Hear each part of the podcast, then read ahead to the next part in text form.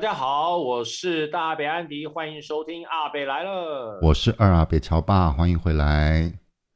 我们对，我们今天来聊一下大家非常关心的一个话题。哦，我今天看到这个脚本，我深深觉得这个脚本，我觉得你应该几年前就应该要写了吧？你你就不是为了我写了这个脚本吗？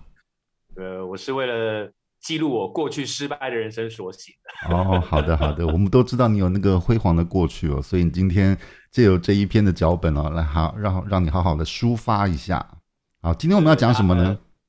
对。大家刚刚听我们胡乱了一下子，但不知道要讲什么。我告诉大家，我们今天要讲的叫做“该创业当老板吗？”嘿嘿，我觉得这个话题对很多的上班族来讲非常的 interesting 哦，有吸引力哦，有非常的吸引力哦。这个这个东西，我觉得我跟你都非常有有有有有资格来讲这个议题，因为我们两个都曾经嗯失足的。对，失失足的成失足成。对对对，我们都曾经有过老板梦，我们也的确身体力行了去当了老板。那当然，结果有有好有坏了啊，所以我们也都走过了那段路程。那今天由大阿威来为我们开示一下，那一我们呢，到底该不该创业当老板？对，开示倒是不敢当，就是就自身失败过的经验给大家当一下负面教材。这个负面教材也是教材的。哦是是是是教材，都是好教材。哎，呃，为什么会想要讲这个？因为其实，在我们的哎，不是从政过程，就是在我们的职场生涯里面，从政我们我我们是要说出来什么了吗？想到这四个字，我们是要说出什么了吗？没有，我阿伯我阿伯被我阿伯被冻酸，好不好？好好。在我们的那个职场生涯里面，我们听过很多人就是想说啊、呃，就是要当老板，或是已经有很多的同事朋友去当老板，嗯嗯嗯，嗯。所以我觉得当老板这这个议题一直在我们上班族里面，或者是在很多人的人生里面，它是一个非常会被考虑到的一个重要议题。嗯，就是很多人经常有的时候在工作上，他如果遭遇到不顺心的时候，他经常可能。心里头啊，脑子里就会浮出一个声音，就是老子不干，老子自自个儿创业去之类的啊。妈的，我也会。对，又不是又不是我不会。对对对对对对，所以我们讲说，世人皆有江山梦。对对对对对，没错没错。有这个梦不代表你有这个命啊。对，而且我觉得，尤其是在后经济时代啊，就是大家都会思考很多。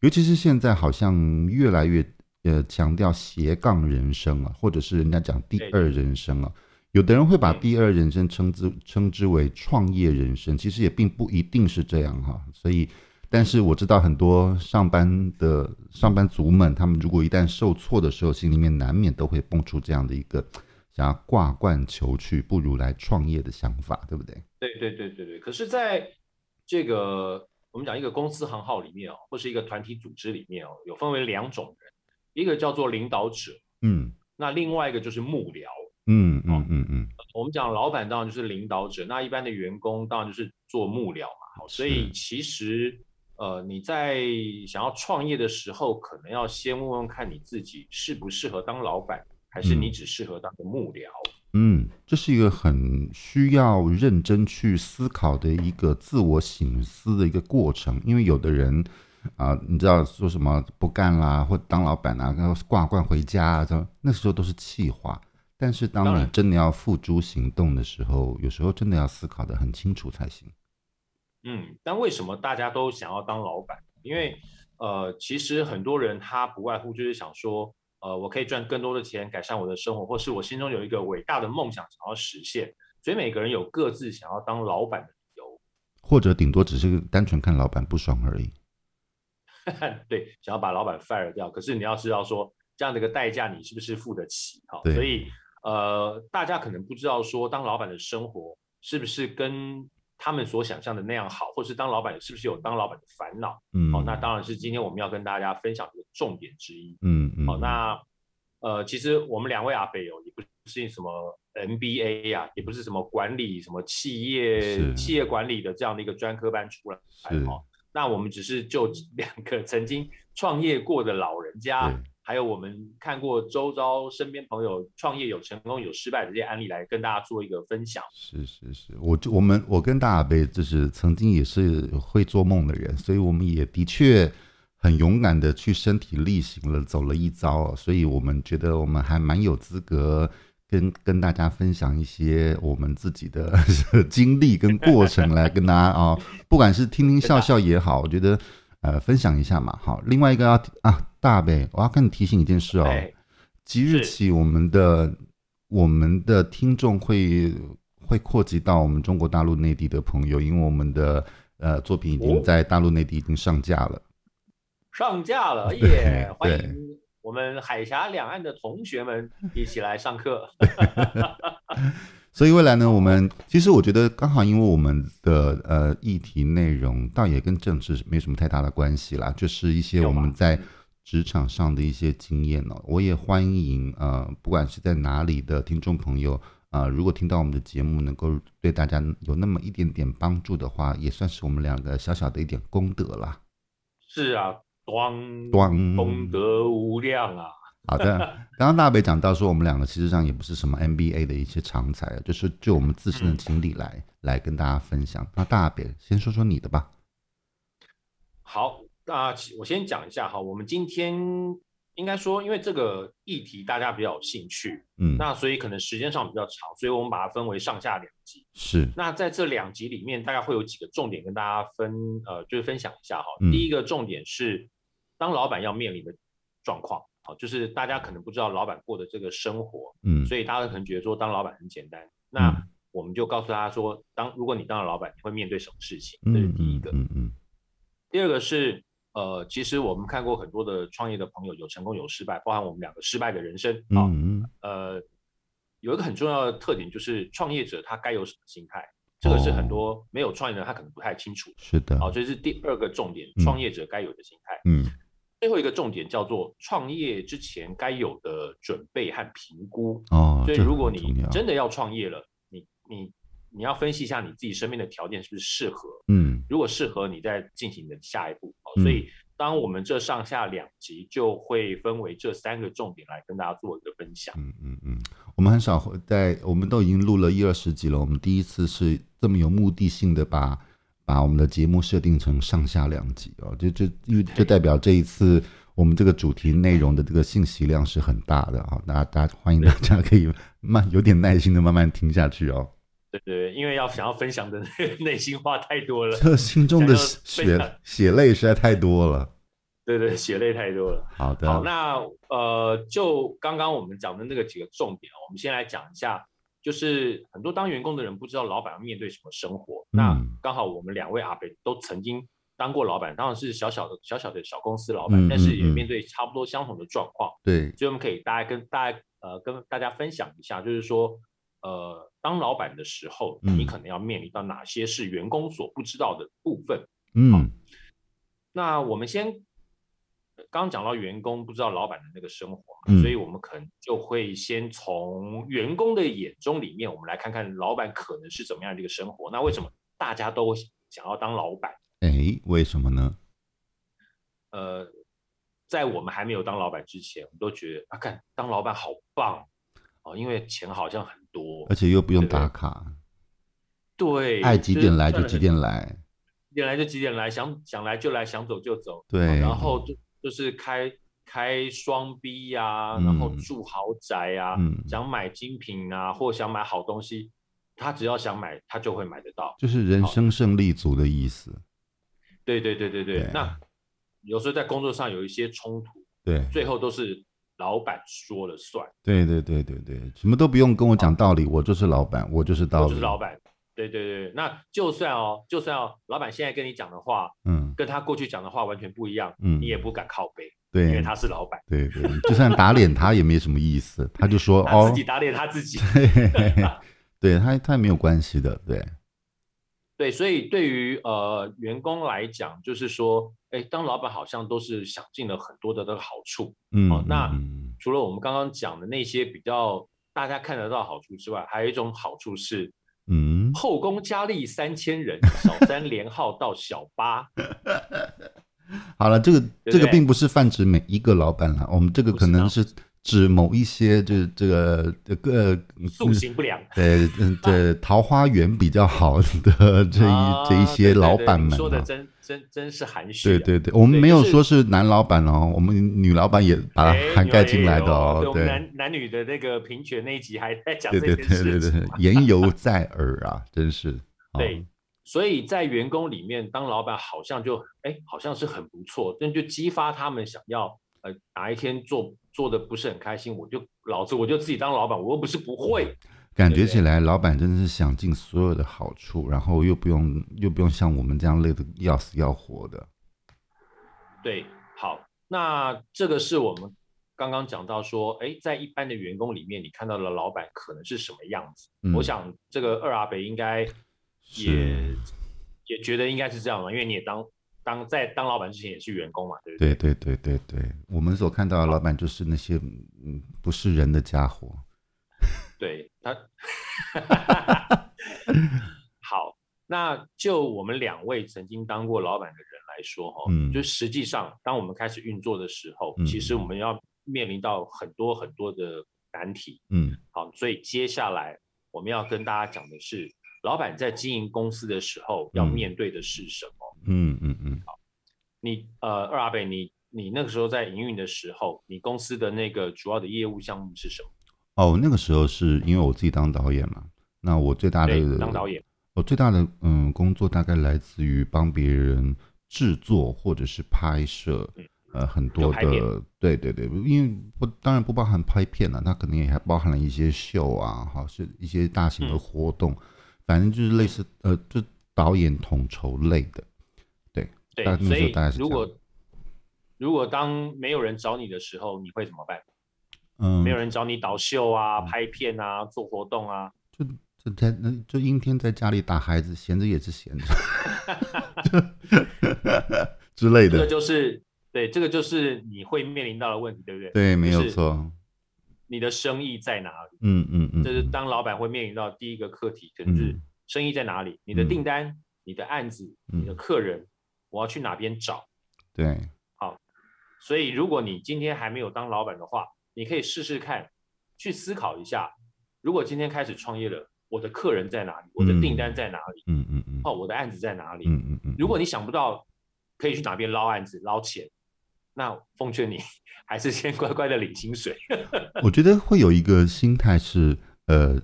大部分的人可能在公司的表现其实是都是好的了。我觉得有心创业的人，他基本上能力基本上都应该算是好的。那也因为他本身能力还不错，所以他就会嗯，比如说遇到一个什么状况的时候，他就想说那没关系，我就自己试试看，我自自个儿出来做。但是对，但是呃，自个儿。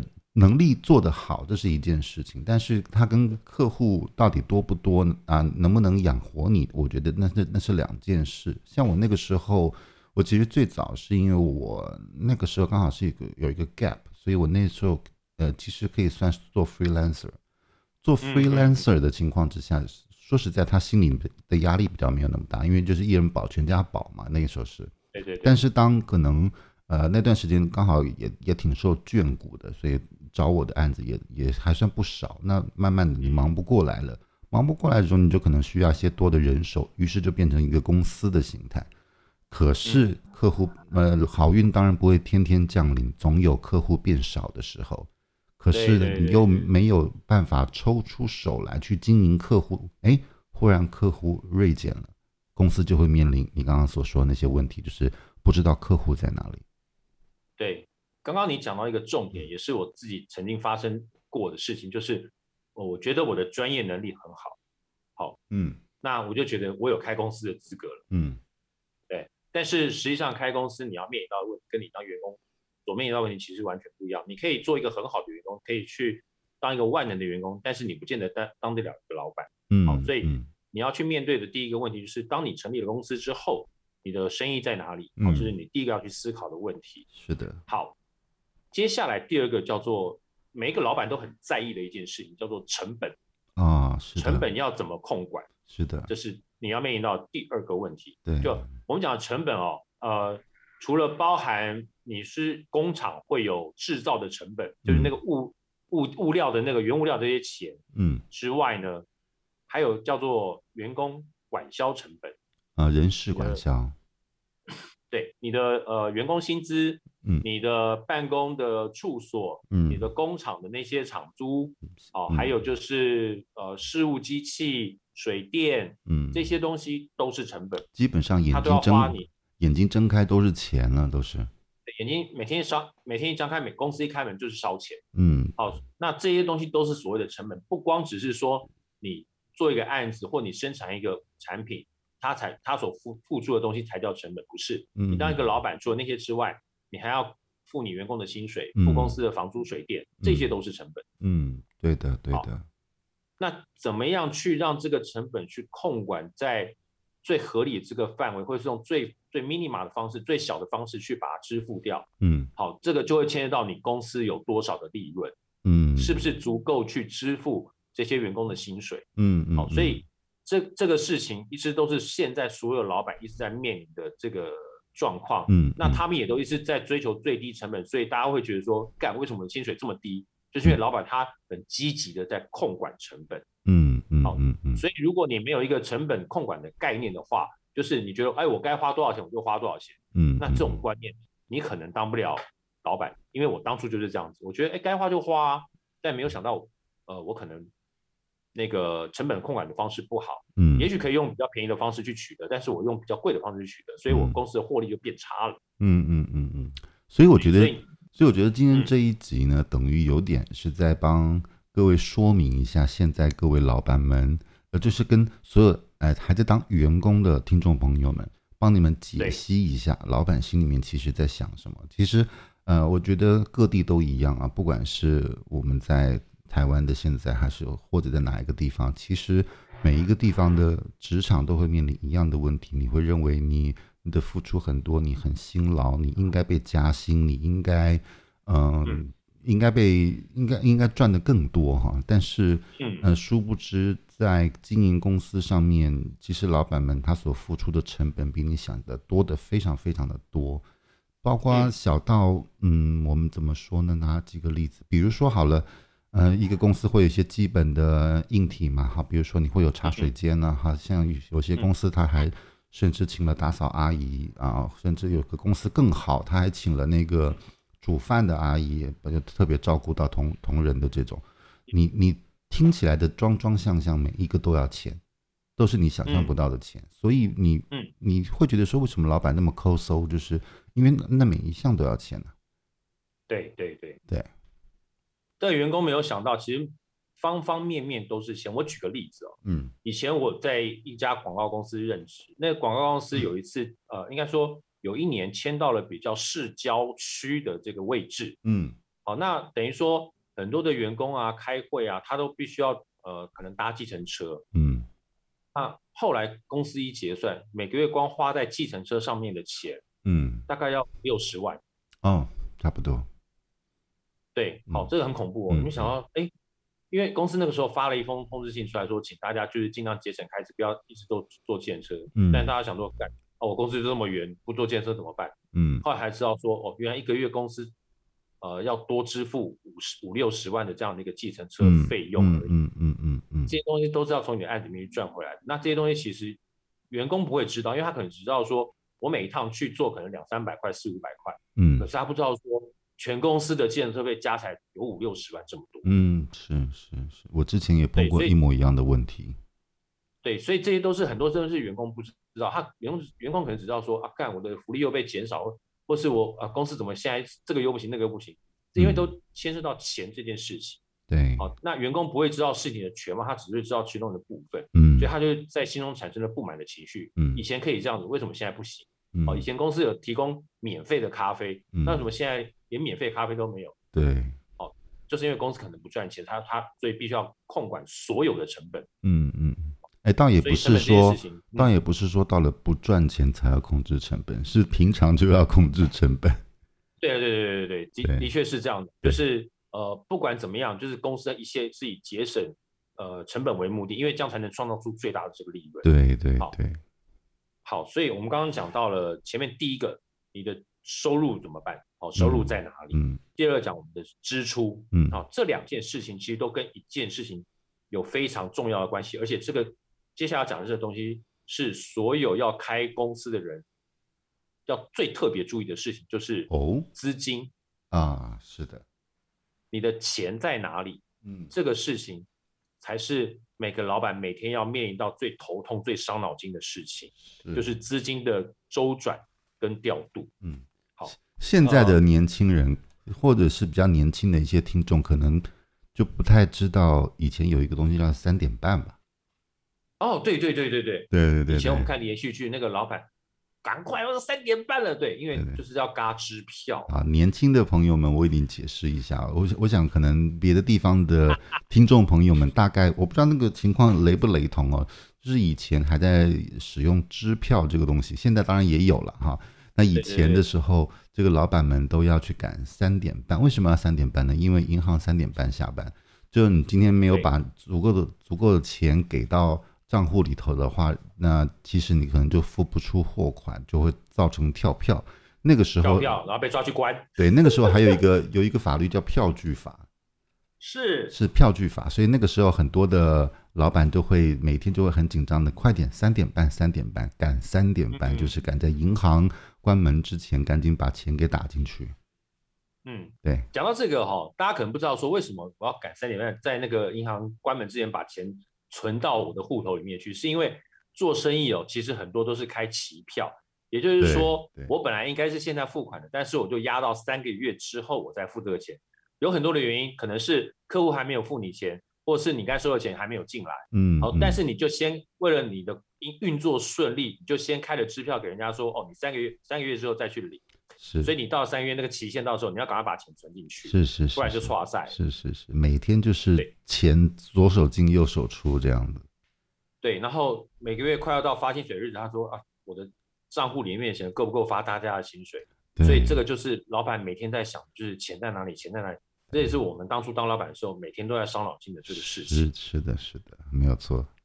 所以刚刚讲到资金调度这件事情，好像真的还蛮重要的。对，所以这个是我我觉得这是一般当员工的朋友们哦，他可能比较不知道说，呃，老板会面临到这个状况，他可能表面上不会跟你讲，因为他不觉得这个是员工该去面对的事情。嗯，所以他们就会通常都是自己吞下来，就是啊，自己想办法去筹钱，到处。我们叫掉头寸，嗯，也就是到处去借钱啊、嗯、融资啊什么的，嗯嗯嗯，嗯。好，所以这个是非常写实的、跟血淋淋的一个状况，就是老板每天都在烧钱在哪里这件 事情。对对对对，对。那当然，有些人他们可能家底比较厚，有些老板他可能比较不担心，但他不是不担心，因为你的公司越大，或者你是财团，他其实会面临到是一样的事情，只是他的金额不太一样。嗯，他比较还是会面临到这个问题。那就是他家底厚一点，所以他短期之内可能不会受到这么大的震荡。对对对对对对，他的水库可能比较多，所以他进出的话可能比较比较不会影响到他的大水库。啊、可是水库总有一天像最近一样，水库会干涸，对，也是有可能的。最近又闹旱灾的时候了。对对对，所以刚刚讲到前面三件事情，都是老板他们常常在面对，就是跟钱相关的事情。嗯。收入啊，支出啊，资金的调度啊，嗯嗯，这些是一般员工可能比较不会面临到，他们只要员工只要把他自己手边上的工作做好，把专案做好，基本上就就没有什么太大的事情。是的，是的，所以他不会知道老板的每天都在为这个事情伤脑筋。对对，对，好，对。接下来如果你是当老板，你要面临到其他的状况，除了我们刚刚讲资金这一块之外呢，你公司的营运还有很多环环节节要要讲。我们接下来讲叫做生产产品的这个部分。嗯。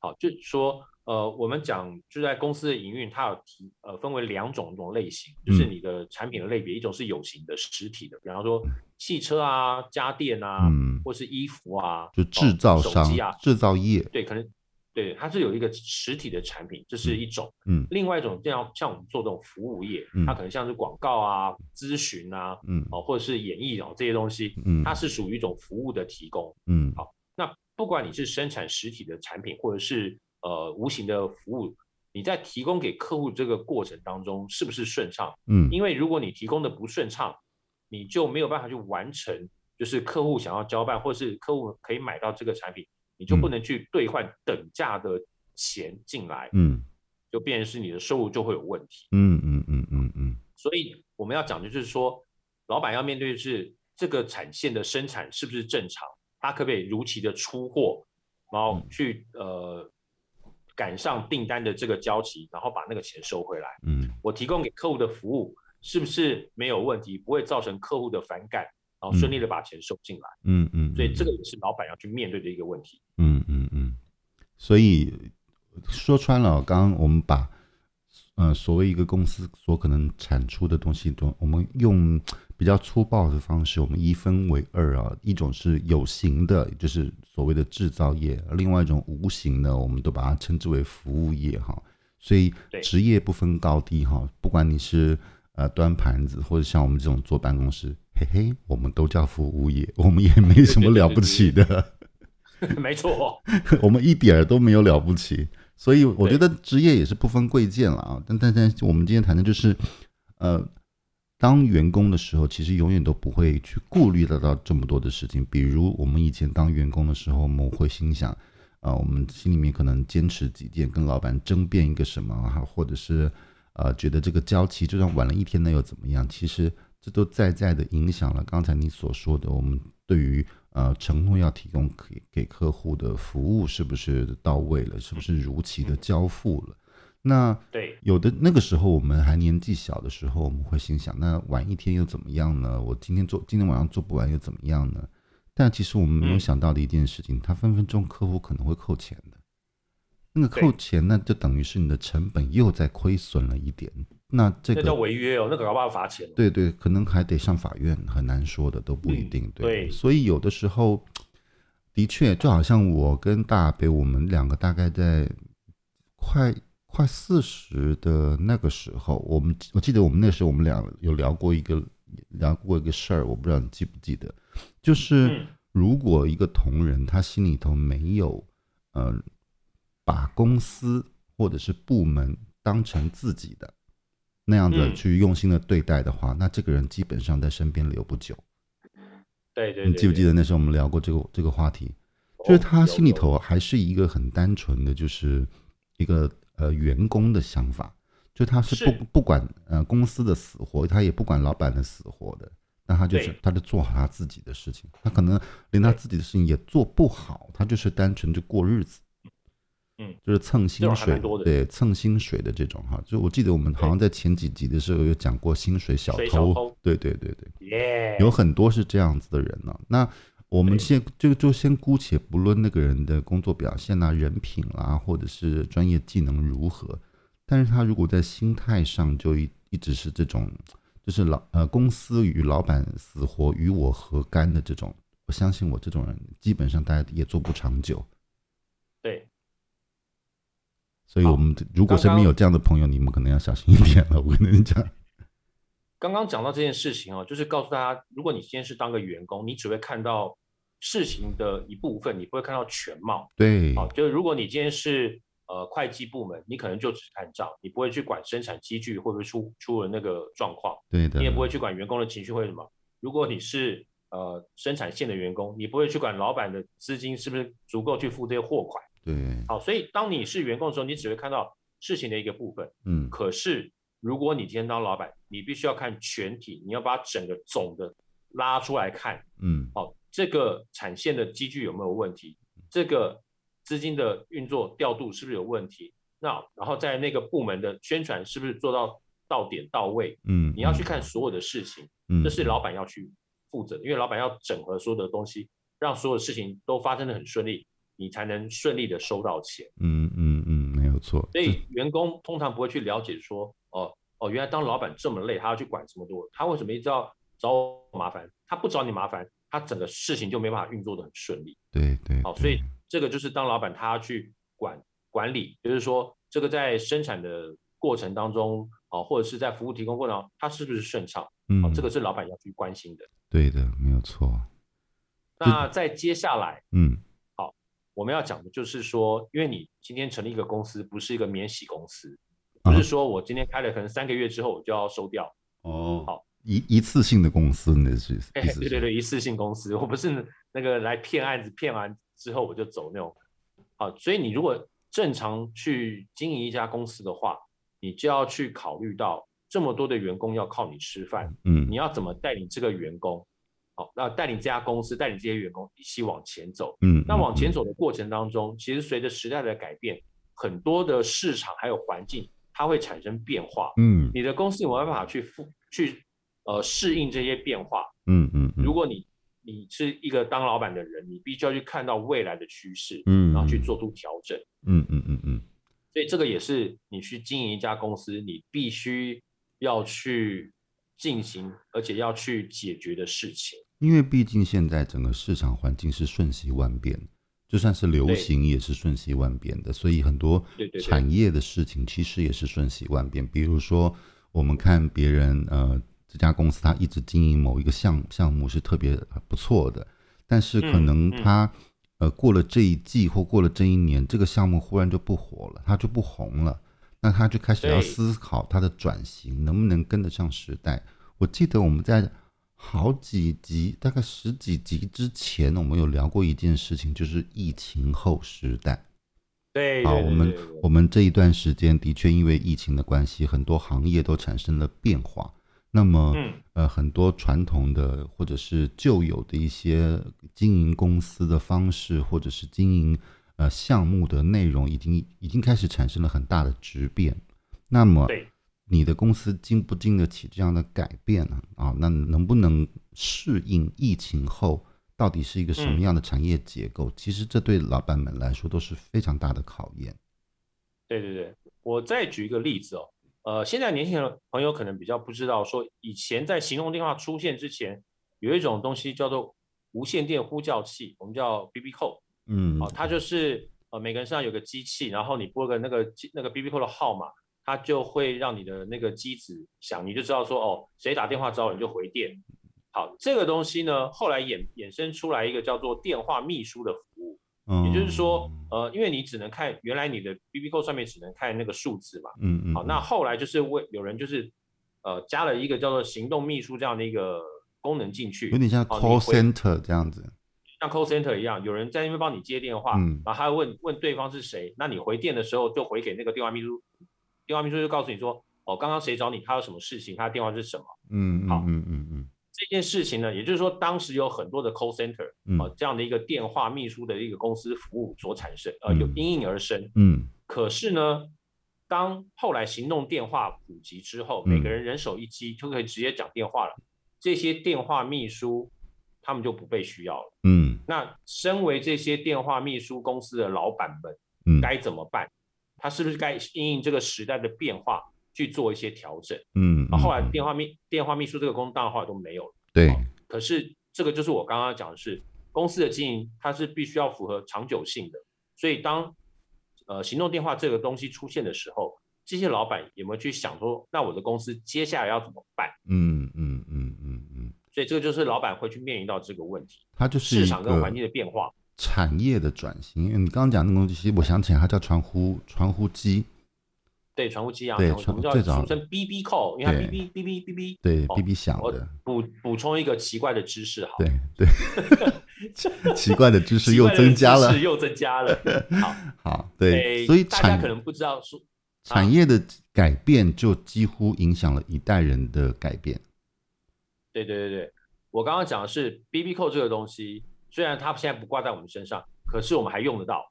嗯，好，各位如果去美食广场吃饭的时候，你结完账，那个啊，那个那个呼叫器，餐厅的他会给你一个小盘子、小圆盘，或者是一个小小方那个那个叫什么？呃，号码牌，它是会震动会响。对，那个东西就是 BB Call 的后代。他用的是一样的系统哦，这样是不是是奇怪的知识又增加了？哇，是哎，奇怪的知识又增加了，哇塞！今天这个是一样的东西哦，so ですね，哦，好的，这个是我刚刚讲，就是你公司的经营要顺着时代的变化去去做一些变化，是是是是，就像我们之前有讲，你刚刚讲后疫情时代，嗯，我们那时候还讲到一个叫做数位时代的来临，迫使很多产业产产生了变革，对的对的。 对，比方说出版业、报纸、这些本来是以书面纸本形式存在的东西，因为数位时代的兴起，电子书、网站新闻，他们也必须要跟着做改变。嗯，好，所以这个就是我刚刚讲，公司的经营要符合环境的变化。嗯，好，是的。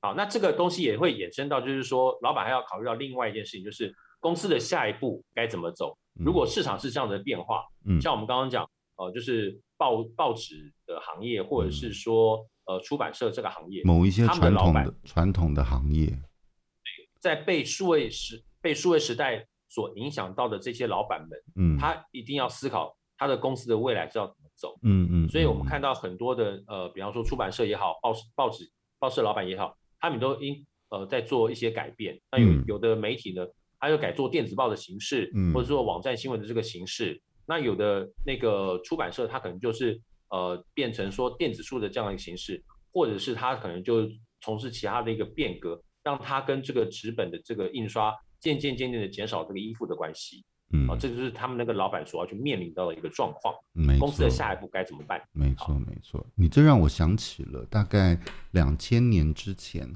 两千年之前，呃，整个唱片市场还是十分活络的时候，记不记得？非常好的例子。对，那个时候唱片市场是非常活络的，就是那个时候实体 CD 一卖都能够卖个几十万张啊，上百万张的的那个时代啊。当两千年之后。数位就是数字化这件事情越来越普遍之后，那购买实体 CD 的人越来越少，然后再加上那个时候有一小段时间是盗版是比较比较特别厉害的那个时候，其实严重侵害了很多呃唱片业生态的，对对对的对的。那后后来呢？那你说你不再出唱片了吗？或者是你不再推出歌星了吗？也不可能。所以他们当时就面临了一个非常大的转变，嗯、所以他们也就随着这个数字化，也就是数位化的风潮，他们就也就把因为音乐数位化，但是把音乐数位化，它又会面临到另外一个变现的问题，所以当时就会有不断的、不断的产业的改革，包括那个时候有经历好多个时代，比如说开始做来电打铃啊，铃声，然后 MP 三。然后下载还要付费还是什么的，非常多非常多的改革。到后面，呃，版权意识开始抬头，有音乐人协会了之后，然后慢慢大家越来越有版权的观念了。那到可是到现在为止，购买实体 CD 的人还是少之又少，但是大家会改去线上串流去购买呃数位的音乐。我觉得这就是一个产业的改变，几乎改变了一代人的生态。是，二阿伯提了一个非常好的例子，就刚刚我们讲唱片业的这个例子哦，在数位音乐出现之前，的确我们都会去唱片行逛唱片行买 CD，然后，对对对，那时候是一个多么时尚的事儿。呃这个，对，就是就好像大家现在去那个信义成品那样，就觉得非常 fashion 的事情，fashion，而且又是个文青的状态。对对对，但是他们现在现在的人，现在年轻人当然已经不会逛唱片行，因为他们找不到唱片行可以逛。对，现在可能好，基本找不到了。但刚刚这个例子提醒了一件事情，就是我们以唱片为唱片业为例，嗯嗯，它其实牵涉到很多的公司行号。对，比方说，呃，我们除了讲写音乐的人、唱音乐的人，嗯，好，还有呢，制造 CD 的人，嗯，制造 CD 的工厂跟公司，烧制的工厂，还有呢，对对，还有什么呢？还有。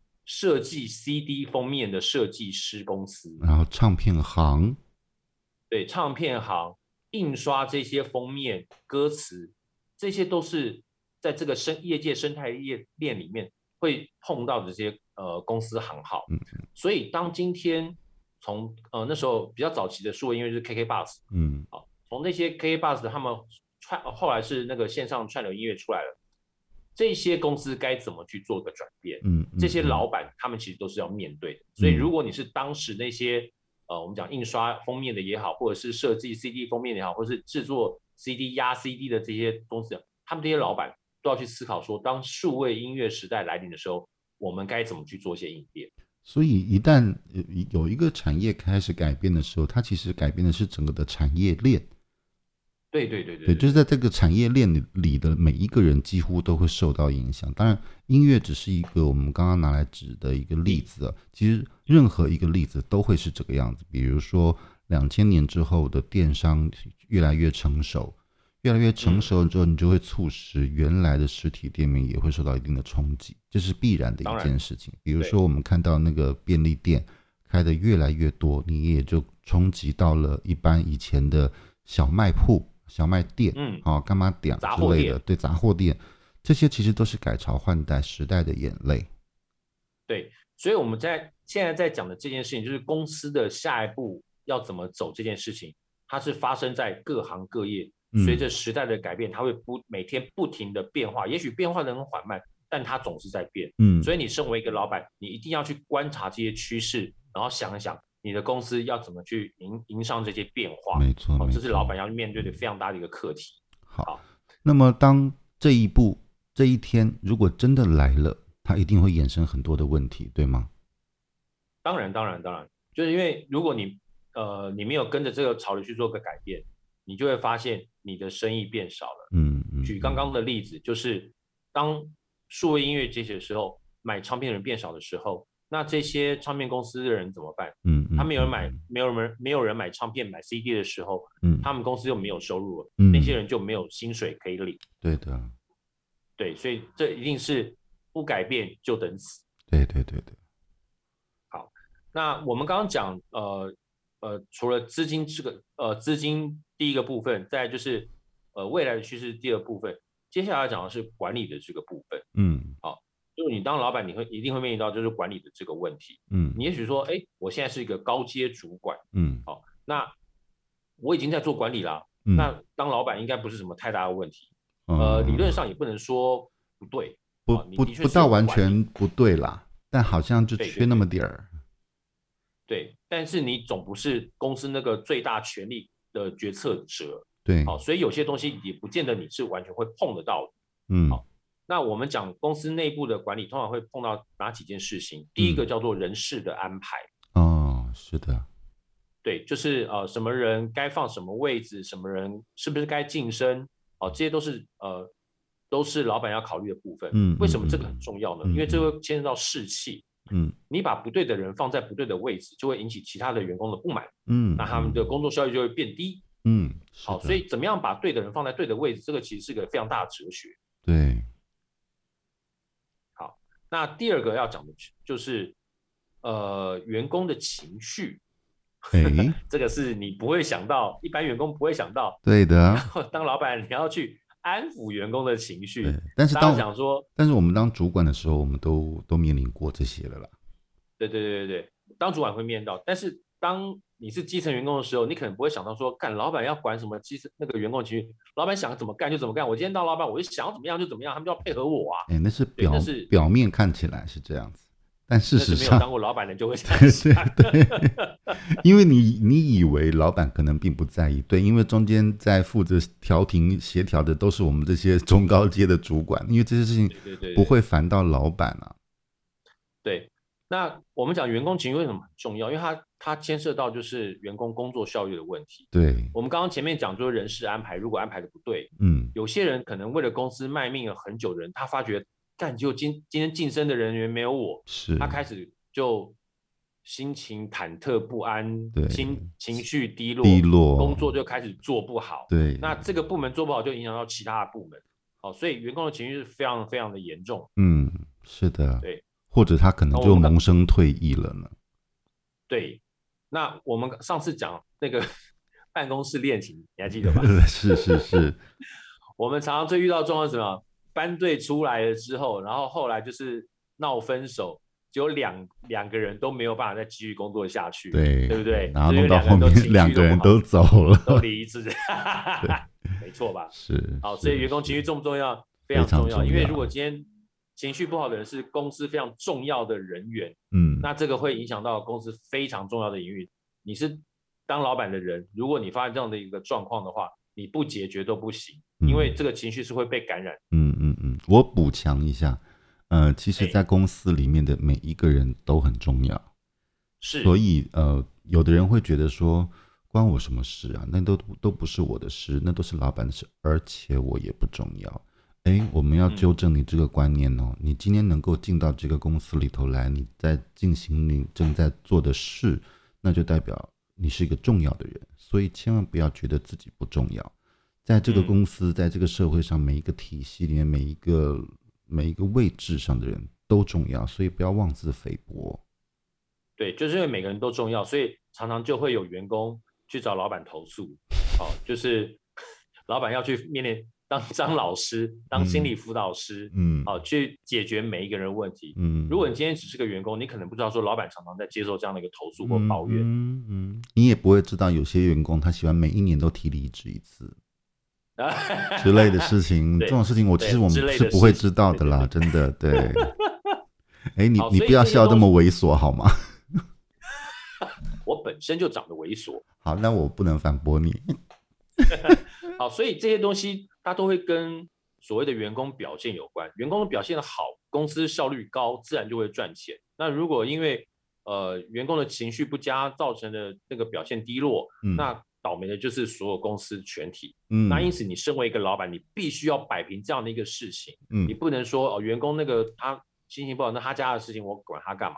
可是如果你今天是一个老板，你会发觉这件事情它会影响到全部的人，嗯，因为你不处理这个 A 这个人，B、C、D 就开始议论说，哎，为什么老板都这样子都不处理，然后怎样？你就看他人家多可怜，然后开始接着他们搞不好就开始串联起来，就是呃抵制上面或抵制公司的。一些呃指令啊，你就会发发发现到你面临到就管理上面的一个困境。嗯嗯，是的，是的，没有错。好，那如果你今天是老板，我们来讲一个最后你有可能会遇到的、哦、呃状况。哦，对，那这个状况呢，通常我们会在财团比较容易看到，因为财团的那个呃家世背景、金额都非常的庞大，哦、股东的成分。对对对对，股东又多，资金又大，嗯、对的、哦，所以你会面临到的一件事情叫做政权保卫战。是的，没有错，也可以叫做比如说股权啦，或者是呃经营权、经营权的保卫战。对对对对对。那这些这些为什么会有这个保卫战？就是因为如果你这个公司是个赚钱的金鸡母，大家都想要，大家就想要把你弄掉。对、嗯，所以你是个老板，你就是被众人公干的目标。对。尤其有很多人是这样子，就是 他可能是发起人之一，啊，但他可能并不是主要的股东。那因为他他需要一些大量的资金嘛。但是当他可能经营了一段时间之后啊，那么可能他的所学或者他的嗯专长的部分也已经被其他的股股东们知道，或者是甚至是学习了。那很可能他就会想方设法的把你。从一个比如说呃掌事者或者是管理者的一个位置，把你做一点处置，因为他认为他也可以做。对对对，所以就是你刚刚所讲的所谓，就这个保卫战啊，很多都是发生在股东之间。对，所以这些呃状况的来源哦，可能来自于你的竞争对手。嗯，好，是一个。刚刚再来就是二阿北刚刚讲到，最多可能就是来自于股东，因为你可能是个。呃，股票发行的这个公司，嗯，那可能就是公司派跟市场派的这个的这个两边之间的斗争，想要把那个经营权拿到手。是的，最近就有一个很明显的例子，大同公司，嗯，这是父子相争啊。对，就是公司派跟那个什么呃呃股，呃，那叫什么？是金呃。嗯、呃，经营派跟公司派，市场派跟公司派，啊、市场派跟公司派，两边大战争。对对对，对，那大家都想要把这个经营权拿到手。对，那还有你的那个经营权的那个呃位置，有可能被谁威胁呢？叫做外戚。哦，是某人的谁的？你要看到谁？对，某对这个家族里面的谁谁谁，或者是小三子生的小孩之类的。是是是，这种我们叫做外戚。哦，我我我亲眼见过那一那一那一幕。那一那一那一 类类类的戏在我面前演过，OK。对，只要他跟老板有关系，他就有他就会觉得说，哎，那这个公司是不是该给我一个，该给我一些什么好处，或者是这根本就是以后该我继承的这个公司，然后就开始两边就大斗法这样子。总要有个位分 之类的。对，除了对手啊、股东啊，还有我刚刚讲外企之外呢，嗯，另外还有一种威胁来自于公司内部，嗯，也就是我们讲朋党效应。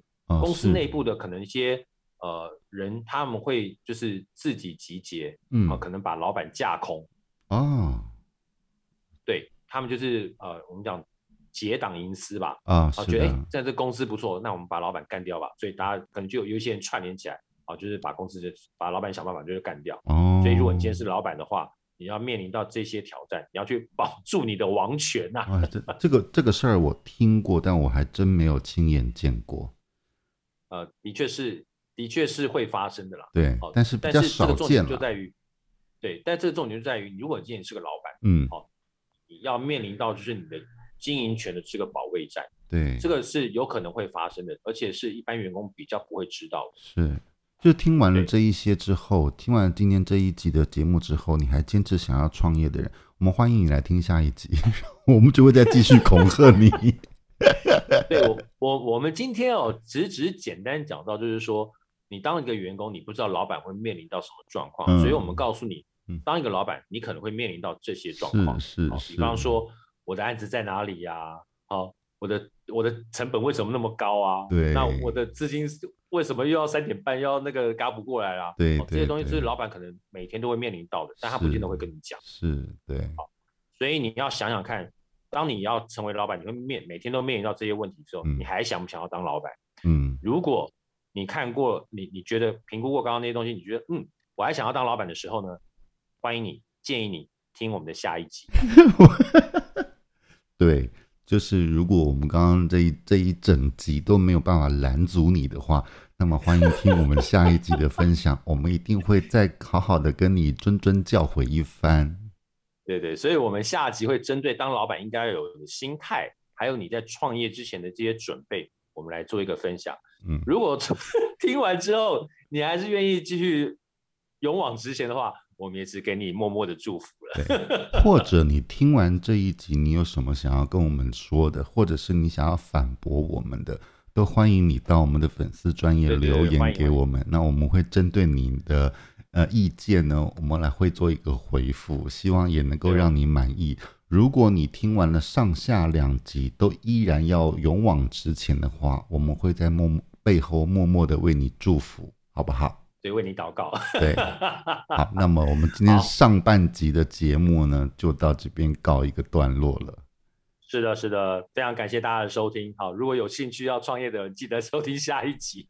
那我们就下一集见喽，拜拜，拜拜。